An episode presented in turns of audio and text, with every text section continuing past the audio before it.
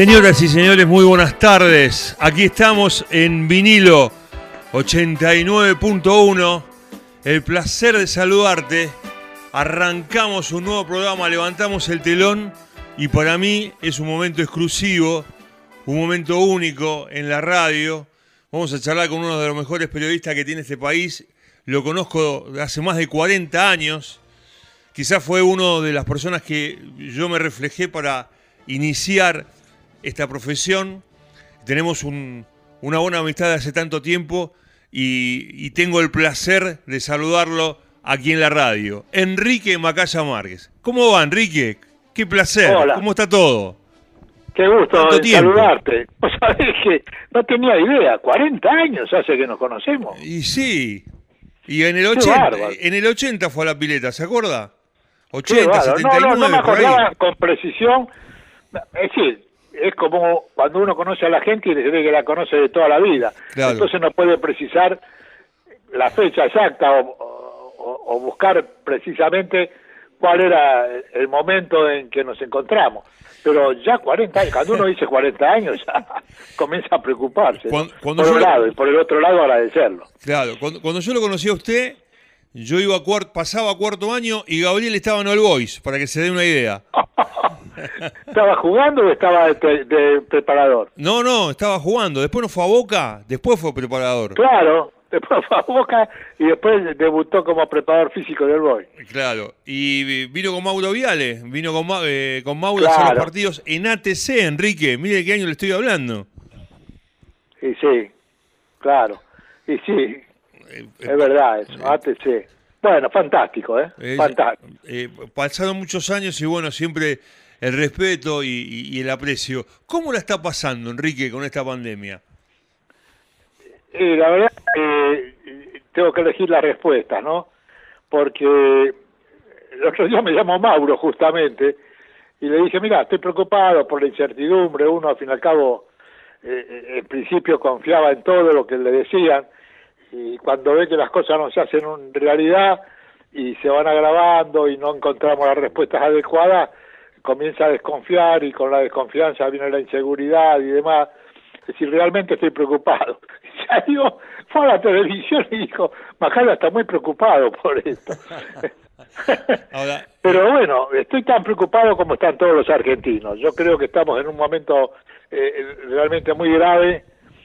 Eh, yo era de los que había elegido, como eligieron muchísimos en su momento, entre decir, bueno, vamos a buscar la economía o vamos a priorizar la salud, priorizar la salud como lo dijo el presidente en su momento, y además rodeado de, de, los dos gobernadores importantes en ese momento, ¿no? Más todavía teniendo en cuenta que el de Capital está con una idea diferente en la faz política, pero me, eso me animaba, ¿no? Decir, bueno, bueno, al fin los argentinos estamos juntos, vamos a saltar la grieta, vamos a evitarla, vamos a buscar entre todos, con el conocimiento de los que son los expertos y los especialistas, una solución a este problema. Entonces yo confié en los expertos y de pronto me di cuenta que los números te van dando la, la razón a aquellos que en algún momento dijeron no, no son tan expertos o todo lo que dicen no es absolutamente cierto o no se tomaron las precauciones que necesariamente había que tomar. En fin, esto se mide, mira, parece una idiotez, pero se mide como en el fútbol, termina con el resultado. Está todo muy lindo, todo muy lindo, bueno, ¿quién te metió el gol? Exactamente, eh, totalmente de acuerdo. Ahora, Enrique, eh, ¿quién mejor que usted, no? Llega el fin de semana y nosotros tenemos la adrenalina, que viajamos, que la transmisión es que la cancha, que los partidos. Eh, los primeros meses, el primer mes y medio que, uno, digamos, pueda aguantar, está bien, pero ya vamos a siete meses. ¿Cómo hacemos los fines de semana? ¿Cómo se maneja usted? ¿Extraña todo eso, esa adrenalina? ¿O era quizás era un bálsamo para usted después de tantos años de, trayectoria y no parar nunca? No, no, no. Yo llego a un momento que estoy confundido con los días. Entonces, por ahí no me di cuenta cuando es el fin de semana o, a media semana. Pero más allá de esto, que parece sonar como una broma, eh, debemos tener en cuenta que bueno, no podés eh, dedicar todo tu tiempo a insistir o a volver a ver lo que ya viste o lo que fuiste protagonista. Y bueno, podrás refugiarte en la lectura, eh, en el diálogo con, con, con algunos colegas, pero, pero te queda poco, hay que bancársela. Y, y no es fácil, porque yo digo hay que bancársela y es lo que se debe hacer, sí, fenómeno, pero estoy preocupado, estoy inseguro, eh, no, no, no soy feliz porque estoy encerrado, no, no, no, no es sencillo, no es fácil. Mm, seguro. Enrique, eh, desde su óptica, que es para mí la mejor, eh, por supuesto que no podemos hablar ni de día, ni de fechas, ni de nada. Pero, ¿usted imagina una iniciación de campeonato ya para el año que viene? No importa qué fecha, qué mes, qué día, pero este mes futbolísticamente ya está perdido. Yo creo que ya eh, lo cercano está perdido para mí. Lo cercano está perdido porque me doy cuenta que estamos profundizando los males y no encontramos soluciones. Fíjate lo de Boca, lo de Boca es una cosa tremenda, ¿no? Sí. Vos, vos haces toda una, una, una burbuja y toda la historia y todo muy lindo y de pronto tenés un, récord infectado. Entonces, ¿cómo te recuperas? Es decir, que hay cosas que te van ganando, te van ganando al conocimiento, te van ganando a la disposición, si se quiere, hasta lo táctico contra o a lo, a lo, uno podría decir, estratégico contra la lucha que tenemos que, que, que mantener y sobrellevar, y nos damos cuenta de que en este momento estamos perdiendo. Si cada avance nos meten un gol. Entonces, bueno, busquemos la solución, por favor, porque está muy, pero muy grave. Se va a solucionar. Pero lo que pasa es que yo miro más allá. Yo quiero que se solucione, pero al menor costo posible. Sí, no con tantos infectados y con tanta víctima, por supuesto. Es natural. Eh, sobre todo eso, ¿no? Ahora, eh, ¿usted cree, eh, Enrique, que es buena la postura de Acomebol sobre Boca, sabiendo cómo estamos en la Argentina, que lo le obligue a jugar Copa Libertadores? Es lo mismo, no, no es tan importante. Lo que pasa es que acá hay que definir la cosa, es decir, jugamos o no jugamos. Sí. Y no importa nada si no jugamos. Eh, usted, hay cosas mucho más graves, mucho, mucho más importantes de si jugamos o no jugamos a los Libertadores. Y se acabó. Eh, no podemos jugarla porque tuvimos problemas porque no conseguimos los jugadores, porque tenemos muchos enfermos, porque, bueno, los demás nos llevan ventaja, todo lo que vos quieras. No hay que jugarla, no la jugué. Lo que pasa es que acá hay intereses económicos que también eh, están a la expectativa para ver qué respuesta le da. Porque vos jugás, pero porque promovés un espectáculo que te reditúa económicamente para poder solventar otro tipo de erogaciones, de gastos y de inversiones. Entonces, los clubes lo necesitan. Ahora, en última instancia, si vos tenés que prescindir, vas a prescindir, porque la enfermedad te va a pasar por arriba. Acá lo que no tienen en cuenta es eso. Estamos perdiendo el tiempo, o de una manera quizás demasiado despectiva, de perder el tiempo, pero nos estamos ocupando de cosas que no son las más importantes. La más importante es solucionar el problema este que nos tiene muy mal a todos con el virus. Bueno, solucionemos eso y después veremos cuando nos toca jugar. Todo se recupera. Claro. Y la televisión pues, juega eh, en este escenario juega un papel fundamental, Enrique. claro, pero no le puedes echar la culpa a la televisión y decir, bueno, pero la televisión necesita que haya fútbol, entonces, como yo necesito que haya fútbol, empuja, eh, eh, empuja dentro de los límites que tiene. Nadie te va a empujar a caerte en el precipicio. Claro, usted, por ejemplo, eh, presidente de Boca. Dice, bueno, si nosotros seguimos así, o de otro club que esté afectado como está Boca, eh, informamos a la Comebol que en estas condiciones no podemos presentar equipo. Porque usted habla, está bien, hay una lista de 40 eh, jugadores. Hay 20 que están infectados, vamos con los otros 20. Pero ¿quién te garantiza que los 20 que están sanos no se van a infectar próximamente? Claro, es así, pero esa es la realidad. Y si se infecta, no jugás y no te presentás. Y si te presentás con un equipo que no es el titular y perdés, perdés. Puedes perder con los titulares en esto. Sí, eh, eso me parece que, que, puede ser una, una, eh, una idea o una salida. Es un poco el tema, este, un poco discutible, ¿no? Y, y usted cómo, cómo analiza, Enrique, la gente que dice hay que guardarse, hay que quedarse en casa y los que dicen, sí, está bien, nos tenemos que cuidar, pero no tengo un plato de comida para llevar a mi casa. eh, esa, digamos, esa ambigüedad.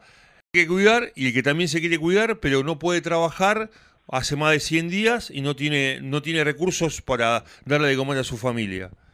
Y no, no, no tengo la solución para eso. Yo soy muy obediente, ¿eh? Yo, por eso te decía, cuando se juntaron los infectólogos, los especialistas, y determinaron cuál era realmente el camino a seguir para poder pelear contra la enfermedad o el virus, yo digo, bueno, hay que hacer esto. El presidente a cada rato lo está diciendo y lo repite y lo repite. Hagamos caso, hagamos caso. Acá la gente sale a correr, no usa barbijo, hace lo que se da la gana. Pero más allá de eso, cuando vos le, das la, la, fórmula y, y, comienzan realmente a cumplir con ese tipo de requisitos, y vos me decís muy bien, sí, pero tienen que comer, tienen que salir a trabajar, entonces vos te das cuenta que hay algo que, que, que no funciona como, como tendría que funcionar y, y no se relaciona con las prioridades como tiene que relacionarse. Pero bueno, hay que ser inteligente, hacer frente a una realidad que por momentos no vas a poder superar y por momentos vas a tener que soportar, pero de todas maneras hay que tratar de, evitar por el menor mal posible lo que puede llegar a ser el peor mal posible. Estamos charlando con Enrique Macaya Márquez, aquí en el placer de saludarte. Enrique, eh, ¿usted es optimista que la vacuna va a llegar eh, en, plazos en plazos normales, digamos? ¿Usted cree en eso? ¿Es optimista? yo, creo que va a llegar y que va a llegar por, plazos que no son los que en algún momento se anunciaron con un exagerado optimismo en cuanto a la llegada, más allá de que se dice que se están haciendo pruebas, yo estoy muy atento a todo eso, pero vos fíjate que vos tenés que tener la vacuna en tiempo y ya diría casi en tiempo récord, y después que te dé resultado, y después que te dé resultado. En todo caso, bueno, habrá que esperar. Yo soy optimista, pero eh, soy optimista sin tener fundamentos de, conocimiento específico que puedan avalar mi optimismo, ¿no? Pero bueno, lo tomo como actitud y creo que la vacuna es el camino, que no hay otro camino. Sí, no, no hay otro camino. Eh, charla con infectólogos amigos, los llaman, eh, intercambian ideas. Enrique, usted está, por supuesto, muy relacionado con todo este tema, pero este, tiene opiniones directas de gente que es protagonista en este escenario. No, pero no tanto. Yo, yo estoy muy, muy, muy encerrado y, sí que hablo con, con, con amigos, tema mitad, pero es, pareciera que todos tratamos de evitar la, la comunicación aunque sea telefónica, ¿no? Claro. Pero nos hablamos, en fin, para cumplir con requisitos absolutamente normales que tienen que ver con la convivencia social, más que con el problema que nos presenta este tipo de enfermedad, ¿no? eh, ¿Sale lo, lo, puntual, lo necesario? Eh, no salgo. No, no, salgo. No sale. Dependo mucho de mis hijos, soy muy muy celoso y muy cuidadoso de mi familia. No, no quiero que salga nadie. No, no.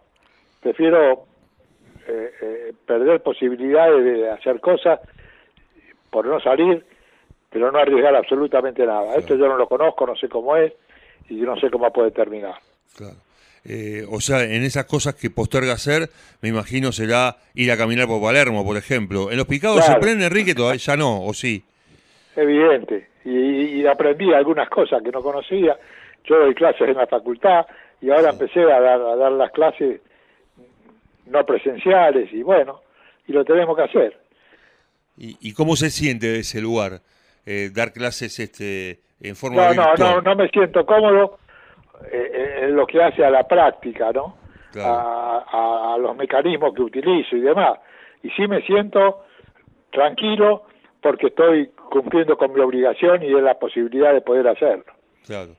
Eh, un día suyo dentro de su casa es este mate, televisión, radio, computadora, más o menos en ese orden.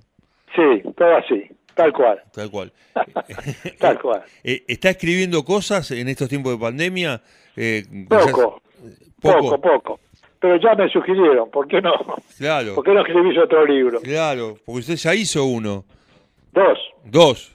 Dos. Ya hice dos. Pero bueno, vamos a ver, vamos a ver cómo está la cosa. Eh, Lo que pasa es que yo soy optimista y pienso que de un día, no de un día para el otro, pero que no se hace tan lejano los tiempos de la solución a los problemas. Esperemos. Eh, esperemos, A, ver qué pasa. Enrique, eh, ¿la está pasando bien? ¿Con ustedes? Sí. Sí, muy bien. Bueno. en general no, pero con ustedes muy bien, claro. Bueno, vamos a hacer una cosa, hacemos la primera pausa y en el segundo bloque ya nos, nos metemos, hablamos de fútbol, de lo que más nos gusta. ¿Le parece bien? Bueno, perfecto, dale. Enrique Macaya Márquez, engalanando este programa.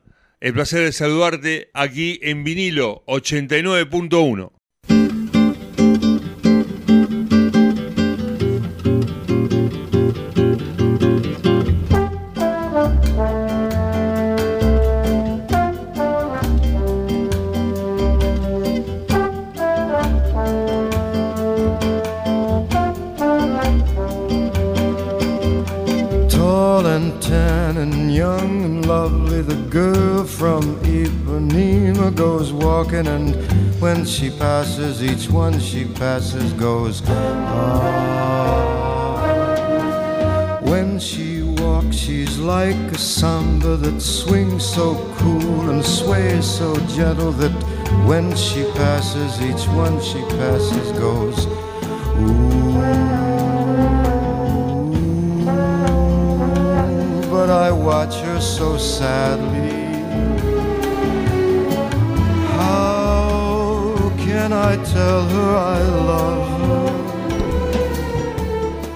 Arrancamos el segundo bloque con Enrique Macaya Márquez en lo más alto, Enrique, un poquito de Fran Sinatra con un clásico de Caetano Veloso, Garota de Ipanema.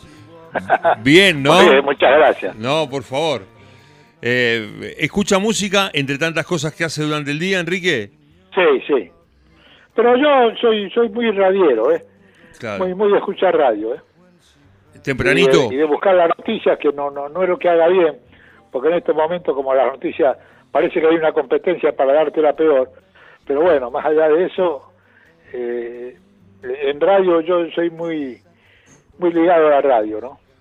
seguramente. Enrique, usted no hace mucho eh, dijo, y además este, avalo sus palabras, que Messi se iba a quedar en el Barcelona después que pase toda la turbulencia, que las aguas eh, se, aplaquen y estén un poco mejor. Esta realidad que Messi ya está prácticamente listo para seguir en el Barcelona es algo que no le sorprende, eh, es algo que usted ya imaginaba previamente. No, no, no lo imaginaba, no. ¿No? Era lo que deseaba más que lo que pensaba que podía pasar, ¿no? En definitiva pasó, está más de acuerdo con lo que a mí me gusta que sea, ¿no? Es decir, es una especie de agradecimiento. Messi yo recuerdo perfectamente, hay muchos que no la vivieron la etapa, pero cuando Messi se fue de pibito, se fue a buscar una solución a su desarrollo físico, fue a buscar una solución médica. En el Barcelona lo apoyaron, después hizo toda la masía, después le dieron la oportunidad de jugar en primera, y después él puso toda su calidad. Está claro, eso está es indiscutible. Pero yo, como lo dije en su momento, eh, era la imagen que tenía de, si él le sacaban a todos los jugadores y le decían, bueno, tenemos que jugar con los pibes y con los pibes que sean y vos te quedás, y yo hubiera dicho, sí, me quedo, me quedo y, aunque sé que no voy a ganar, y, bueno, ya gané lo que tenía que ganar. Y yo creo que al Barcelona, más allá por lo que él es de naturaleza catalán, porque es un pibito cada uno se fue, tiene hijos que, que, que viven ahí, la señora acostumbrada ahí. Es decir, eh, eh, para él, Barcelona eh, es su casa. Es, mucho más que un, destino futbolístico. Y, yo decía, bueno, ponete el equipo arriba y, y si tenés que perder, perdés. Y si te vas perdiendo, te vas perdiendo, pero es otra forma de ganar porque es lo que vos tenés que devolverle a toda esta gente. Es lo que a mí me gustaba. En definitiva se dio, más o menos, porque ahora tiene contrato por un año, ya todo el mundo va a estar más o menos despierto y notificado que dentro de un año él se puede ir y bueno, y si no le buscan refuerzos, si no pasa a, ser integrante de un equipo ganador, como se lo merece por otra parte, bueno, tendrá que elegir otro destino. Pero ya está, ya está, ya está, tiene 30 años. Eh, eh, lo que pasa que a lo mejor eh, ahora usted ve una transición en el Barcelona eh, con Kuman, digamos, a ordenar un equipo con vistas a futuro.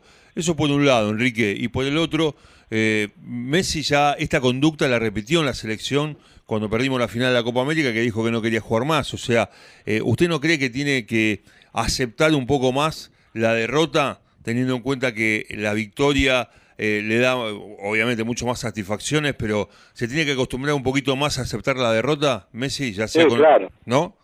Claro, claro. Lo que pasa es que es difícil aprender a aceptar la derrota cuando vos sos un eterno triunfador. Pero más allá de ello, eh, eh, eh, lo de la selección y esto es diferente, ¿no? Acá involucra a toda la familia, in- in- involucra a- hasta a los amigos de sus hijos, a la escuela. Es decir, es todo mucho más complejo, no es tan sencillo ni tan fácil. Porque uno observa a los grandes protagonistas y, y lo ve como, como vedettes, como figuras extraordinarias, pero también tienen problemas internos y familiares que solucionar. Y, Claro. y yo lo escuché ahora y lo escuché hablar como no lo había escuchado nunca, ¿eh? como nunca lo había escuchado hablar a, a Messi. No, porque a Messi todo el mundo dice es un crack, es un fenómeno, y yo digo, bueno, pero le falta ponerse el equipo al hombro, le falta el, el liderazgo, y ahora comienza ya de grande a tener algunos rasgos de, de liderazgo y de poder de alguna manera reaccionar ante cosas que no reaccionaba.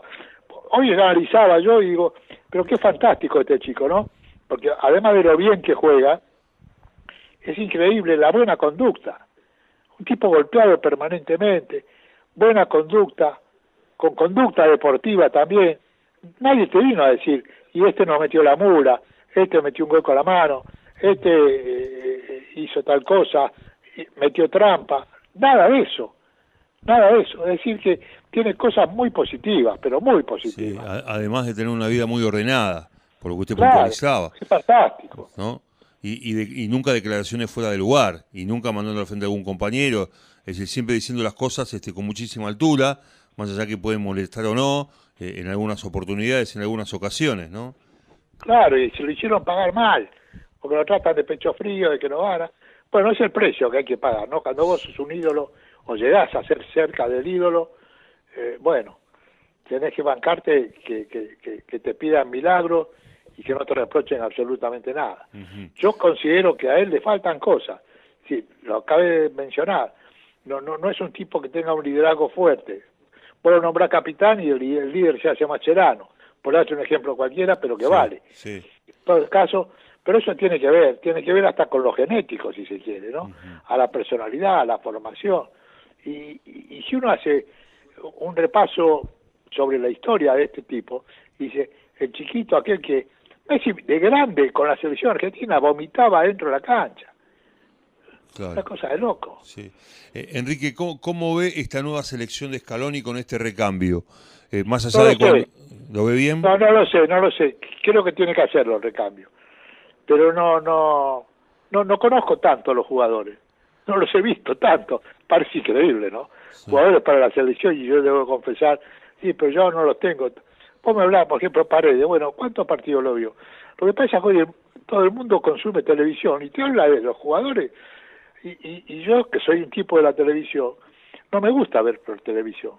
Porque por una cuestión que yo conozco y conoce todo el mundo, pero de pronto no todos se acuerdan, eh, la televisión tiene una manera de, de mostrarte el fútbol que es con el protagonismo de la pelota. Vos tenés que ir donde está la pelota. Claro. Y a mí me gusta ver el fútbol sabiendo qué hacen los jugadores cuando no tienen la pelota. Claro, sí, y eso, esa disposición se ve estando en, en el estadio, no eh, mirando por televisión Claro, el partido. Hay cosas que, que no se muestran, por supuesto. Correcto. Eh, eh, Yo lo hablo mucho con los directores de cámara y demás. ¿Por Sí. qué no me muestran un poco más cuando Messi se va a fumar un cigarrillo al balcón? Porque viste que Messi desaparece. Entonces vos, Claro. vos espiás hasta donde podés. Y cuando ves el partido en directo lo ves, que va y camina, descansa, es como si estuviera despreocupado. Una cosa rara, pero todo tiene su explicación. Después reacciona y, y- y gana velocidad y, y es como si no se cansara nunca porque aprovecha eso para descansar. Claro, pero usted decía de algunos jugadores, pero la aparición fuerte de Lautaro Martínez, por ejemplo, en el Inter me parece que es, es muy importante. Sí, y pero, uno pero, pero no lo veo consagrado. Si no lo veo Batistuta hoy. Ah, Tendrá que seguir demostrando mi cosa. Está bien, los que hacen buenos pronósticos y reconocen la, la capacidad del jugador, pero yo necesito un poquito más. Claro. Usted, por ejemplo, nombraba a Tituta para mí uno de los grandes jugadores que tuvo la selección eh, y fue lo que fue en la Fiorentina, que en cuanto a equipo no lo puede comparar con lo que está haciendo Lautaro en el Inter, ¿no? Son dos cosas distintas totalmente. Un equipo de mitad tabla como la Fiorentina y el Inter que pelea todos los títulos. Sí. Eh, sí, verdad. Eh, y a lo mejor eso facilita la buena actuación de Lautaro en este momento y que esté rodeado de muy buenos jugadores. No, no, uno tiene que hacer un pronóstico, va a ser un buen pronóstico de Lautaro. Es decir, me gusta, eh, es un tipo que, que, que, eh, está mirando hacia, hacia un futuro que parece ser se le va a dar, pero yo necesito un poquito más.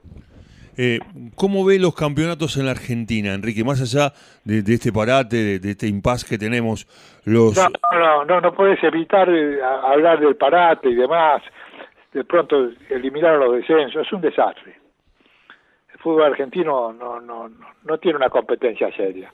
Entonces de pronto nos quejamos que nos agarra esta enfermedad, eh, que nos toca el virus y resulta que todo lo demás puede entrar en la Copa Libertadores y nosotros estamos atrasados. Y bueno, no puede ser. Es Argentina esto. Sí, sí, por ejemplo en la Copa Libertadores eh, eh, hay, ventaja de los equipos de, de, otros países de Sudamérica con relación con los equipos argentinos, por ejemplo. Y me parece también que es una desprolijidad que un ascenso o un descenso se determina en el escritorio, no en el campo de juego. No, no, tremendo. Pero bueno, vamos a seguir hablando en otro momento de todo esto. No, no. Queremos que vaya cambiando la cosa. Eh, eso me parece que es lo, más importante. Eh, usted tuvo muchos amigos en el fútbol. sí. Pero Di Stefano me parece que fue el, mejor de todos, ¿no? Eh, por él, no por mí. Es decir, no, no, no, no. él me llevaba unos años y fue un poco el ejemplo del triunfador del barrio. ¿Qué vamos a hacer? Entonces, yo entraba a la casa de Alfredo, estaba muy cerca de Alfredo, y, pero no, no llegamos a ser amigos, amigos, primero por la diferencia que había de edad, y después porque, eh, es decir, yo, yo, yo era un, pibe al lado de él, y para mí era el ídolo. Eh, y es eh, o fue Enrique el mejor jugador que usted vio en toda su carrera o uno de los mejores. Mira, e, eso es, eh, yo te digo sinceramente, la comparación es falsa, porque no, yo no conozco una forma técnica de poder determinar quién fue el mejor jugador. Te doy un año, te doy dos años, te doy décadas y me diga, bueno, vamos a elegir uno por década. Yo en, su momento elegí por década, ¿no? Y elegí a Alfredo, elegí a Pelé, elegí a Cruyff, elegí a Maradona y paré. Pero, pero tampoco eh, reconozco que tenga un, un, sustento que me permita decir acá no hay error posible, ¿no? Eh, pero de todas maneras la idea era los tipos unos fenómenos. Yo agarraba y hacía eh, empezaba a notar y, y me daba cuenta que en un repaso rápido vos tenías condición atlética, sacrificio, inteligencia, cobertura de espacio, mm. liderazgo. Entonces, bueno, si vos cumplís con seis o siete ítems de esto, con eso estás. no es eh, fácil. No, no, seguro, seguro que no es fácil. Eh, ¿Qué partido recuerda, Enrique, que se haya ido de la cancha con lágrimas en los ojos? ¿Por lo que fue el partido, por la emoción? ¿Algún partido? No, nunca, ninguno. ninguno. No, y, y, pero sí emocionado por lo que fue el partido y, y, Argentina campeón. Argentina campeón, ese fue ese fue el mejor de todos eh, contra eh, contra Alemania en el 86. Sí. sí. ese fue el, de todos los mundiales que que usted le tocó vivir, que usted cubrió todos eh, en su carrera desde el 58 por acá, quizás por la consolidación de Argentina, es el más importante de todos por la parte emocional, ¿eh? No, no la parte técnica ni, ni, ni futbolística. Claro. Usted vio el gol de Diego a los ingleses en la cancha. Claro. Y, y después lo ve por televisión y, son dos cosas distintas como usted marcaba recién, ¿no? Eh, me, me parece, porque una cosa es verlo por televisión y otra cosa verlo en el campo de juego. Ese fue el Sí. mejor Maradona de todos y al que usted más accedió, al que más le gustó ver. Y no sé, porque Maradona yo lo vi muchos años. Y lo vi, lo vi en su apogeo, lo vi arriba, lo vi en el medio, lo vi abajo. Pero un fenómeno. Sí, sin ninguna duda. Eh, ¿Extraña hacer fútbol de primera, Enrique? Sí, sí, sí. Sí. Era muy entretenido, era muy lindo. Mucho trabajo, ¿eh? Sí. Mucho Eh, trabajo. mu- Mucho Pero trabajo el mismo domingo o en la semana también había mucho trabajo. No, sobre todo el domingo. Pero de todas formas trabajábamos en la semana para el programa, ¿eh? Claro. No, no, había gente que estaba produciendo permanentemente. No, por eso el programa dio el resultado que dio. Sí. Eh, más allá de lo que fue la pantalla, ganaron cuatro Martín Fierro. Claro, claro, claro. Sí. Eh, de- y de los cuatro Martín Fierro, eh, ¿los cuatro tienen el mismo sabor o alguno de los cuatro tiene un poquito más que otro? ¿Cuatro qué? Cuatro Martín Fierro. Tengo 20.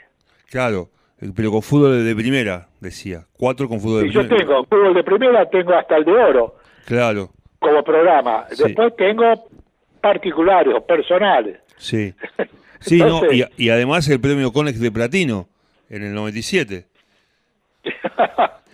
Eh, Yo se, no me acuerdo se- olvidaba de pero- ese, Macaya. Eh, pero, pero lo tengo ahí. Claro. Pero ahora un poco me, me pongo a mirar esas cosas, ¿no? Entonces tengo reconocimiento del Senado, eh, soy ciudadano ilustre de la capital, tengo reconocimiento de la Cámara de Diputados, tengo lo- los CONEX, tengo, eh, tengo tantos premios que, y distinciones fantásticas, ¿no? Eh, Enrique, ¿cuándo se dio cuenta que iba a ser periodista y deportivo? ¿Cuándo empezó? No, no, no, no lo tomé como, es decir, lo tomé como, como algo que a mí me, me gustaba. No como una, y después me lo tomé como una obligación, pero algo que me gustaba. Mm. Y yo desde, desde muy chico, ¿eh? yo a los 15 años entré a trabajar en radio y ponerle que a los 18 ya estaba ahí orientado para hacer periodismo deportivo. Claro, después del colegio secundario, Y durante el colegio secundario. antes del colegio secundario. Eh, y, y es, eh, su- sus primeras este, participaciones fueron radiales, obviamente, Sí, sí, sí. Y claro, no estaba la televisión. en ese momento, claro. Eh, eh, Enrique, ¿algún maestro, algún referente que usted tenga, No, no, no tuve. no tuvo? No, no, tengo gente que eh, yo reconocía como tipo fenómenos, ¿no? Enzo Ardigó, eh, por ejemplo, con los comentarios.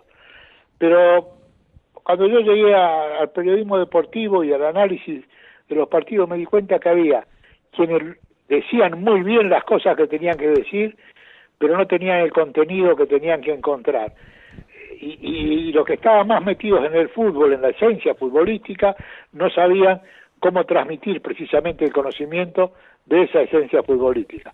No, no, no era tan fácil, no era tan sencillo. Pero de todas maneras, sí, había tipos muy, pero muy capaces, pero como casi todos venían de la de periodismo escrito, todos manejaban muy bien el idioma, pero no todos profundizaban donde tenían que profundizar. Claro. Es la voz de Enrique Macaya Márquez, aquí en vinilo 89.1. El placer de saludarte. Hacemos la última pausa, Enrique.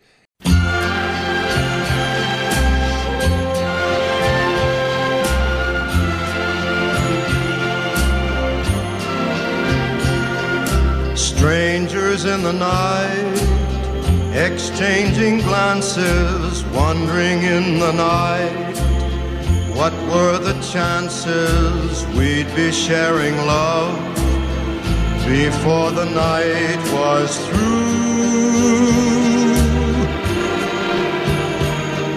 Something in your eyes was so inviting, something in your smile was so exciting, something in my heart told me I must have you. Último bloque.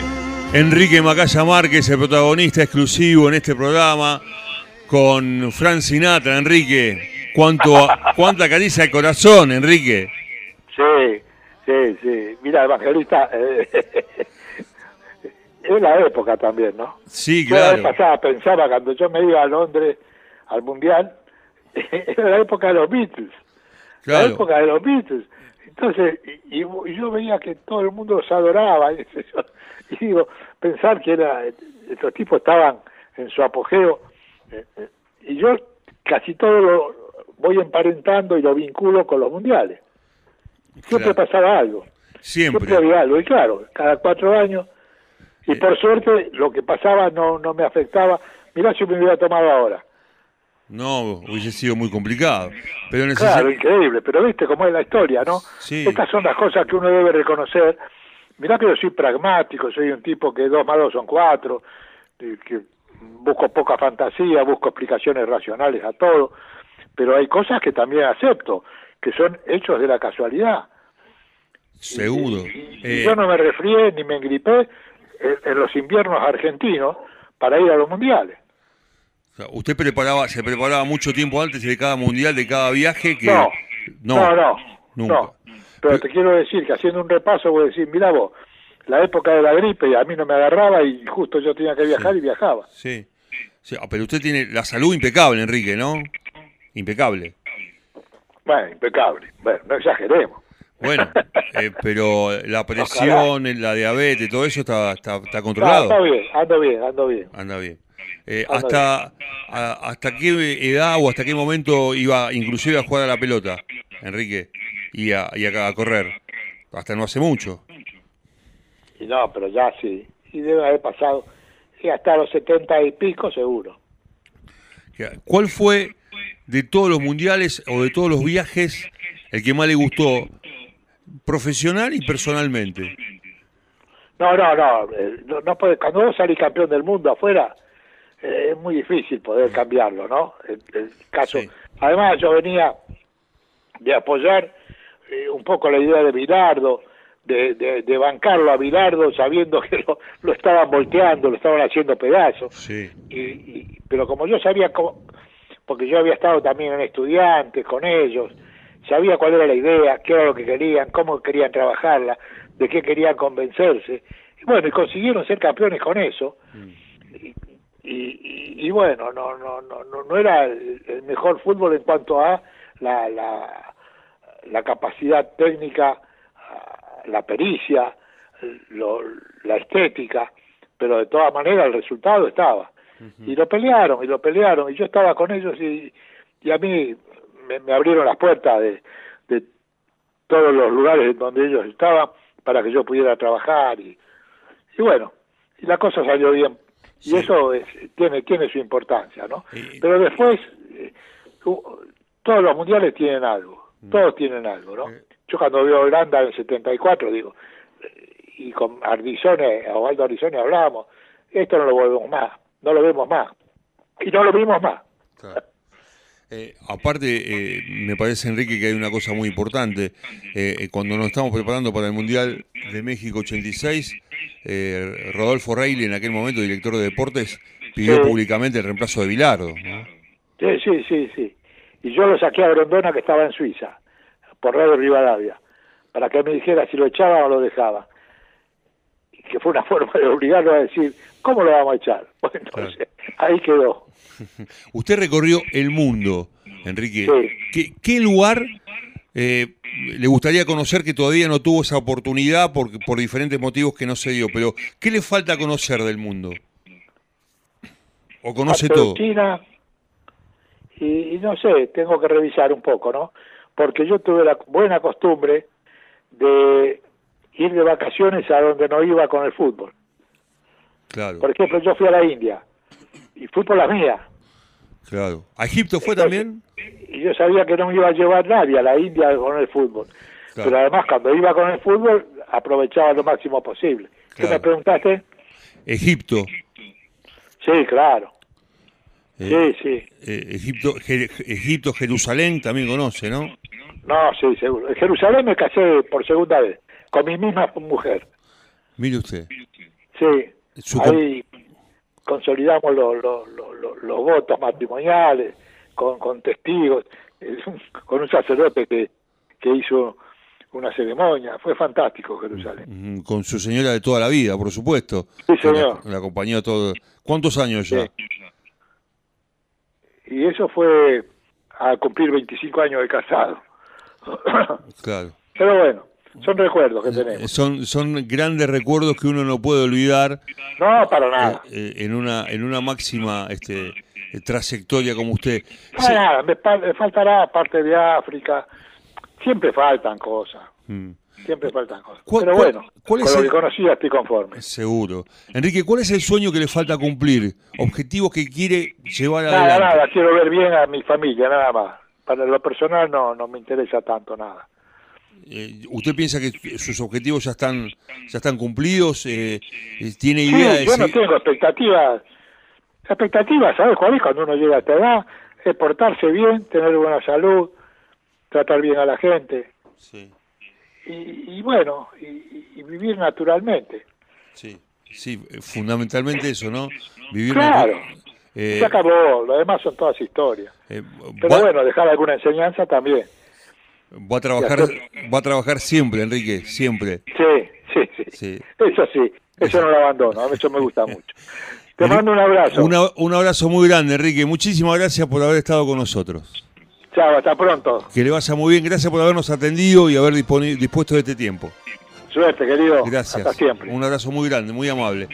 Enrique Macaya Márquez, el placer de saludarte aquí en la radio. Esta charla que usted la puede revivir en eh, Spotcat, en Spotify, eh, muy pronto, eh, con la producción de Julián Daniel Buzo, la parte operativa Alejandro Avanzini, todos juntos en la radio ya llega Arte y Parte a 89.1. Un abrazo para todos, fuimos muy felices charlando con Enrique, que le vaya muy bien.